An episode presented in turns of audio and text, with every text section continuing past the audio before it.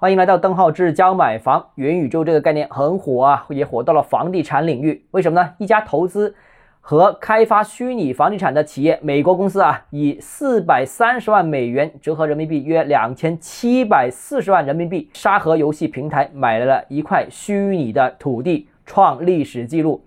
啊，这个非常夸张的一个价格，买了一块虚拟的地块开发房地产啊。在国内视野当中最受关注的，也就是林俊杰也购买了一块虚拟土地。在国内啊，一些相关 APP 上面，一套原价八十八元的所谓半海景别墅，当然海景啊，虚拟的啊，这个也叫价十万块钱，简直吓坏人了。那现在倒卖元宇宙房产已经成为闲鱼这个 APP 上面的重要生意。炒房跟实际的房子呢，其实是毫无关系的。为什么呢？因为房子是有居住功能的，这大家知道。而元宇宙的房子呢，只有投资属性，完全没有居住功能，所以这个有本质上面的区别。其实啊，元宇宙的房子甚至连房子都称不上，它只是一段代码。那之所以它有投资价值，也有投资属性呢，可能是呃当前技术上面这些代码是无法篡改啊。那所以呢，这就变成了具有唯一性啊，就有点像比特币那种类型啊。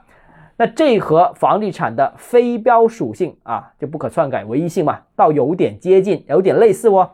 但本质上，元宇宙房产和比特币之类呢，属于同一类型的投资类型。在中国，包装成房产这个东西呢，似乎更容易被散户和投资者。解释和理解啊，更容易向他们解释，我觉得更容易被投资者接纳。你说投资比特币，很多大爷大妈不懂啊，这个有这样一个特征，所以我个人有两个基本判断，不知道对不对？大家看一下啊，元宇宙房产可能很快就会在国内兴起，甚至火起来。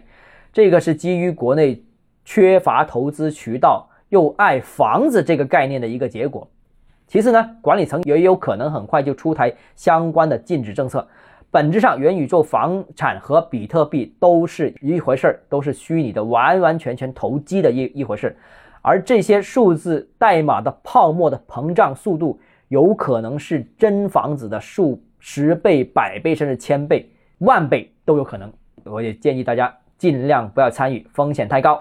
好，今天节目到这里啊，如果你有其他疑问想跟我交流的话，欢迎私信我。或者添加我个人微信邓浩志教买房六个字拼音首字母小写就是微信号 d h e z j m f，我们明天见。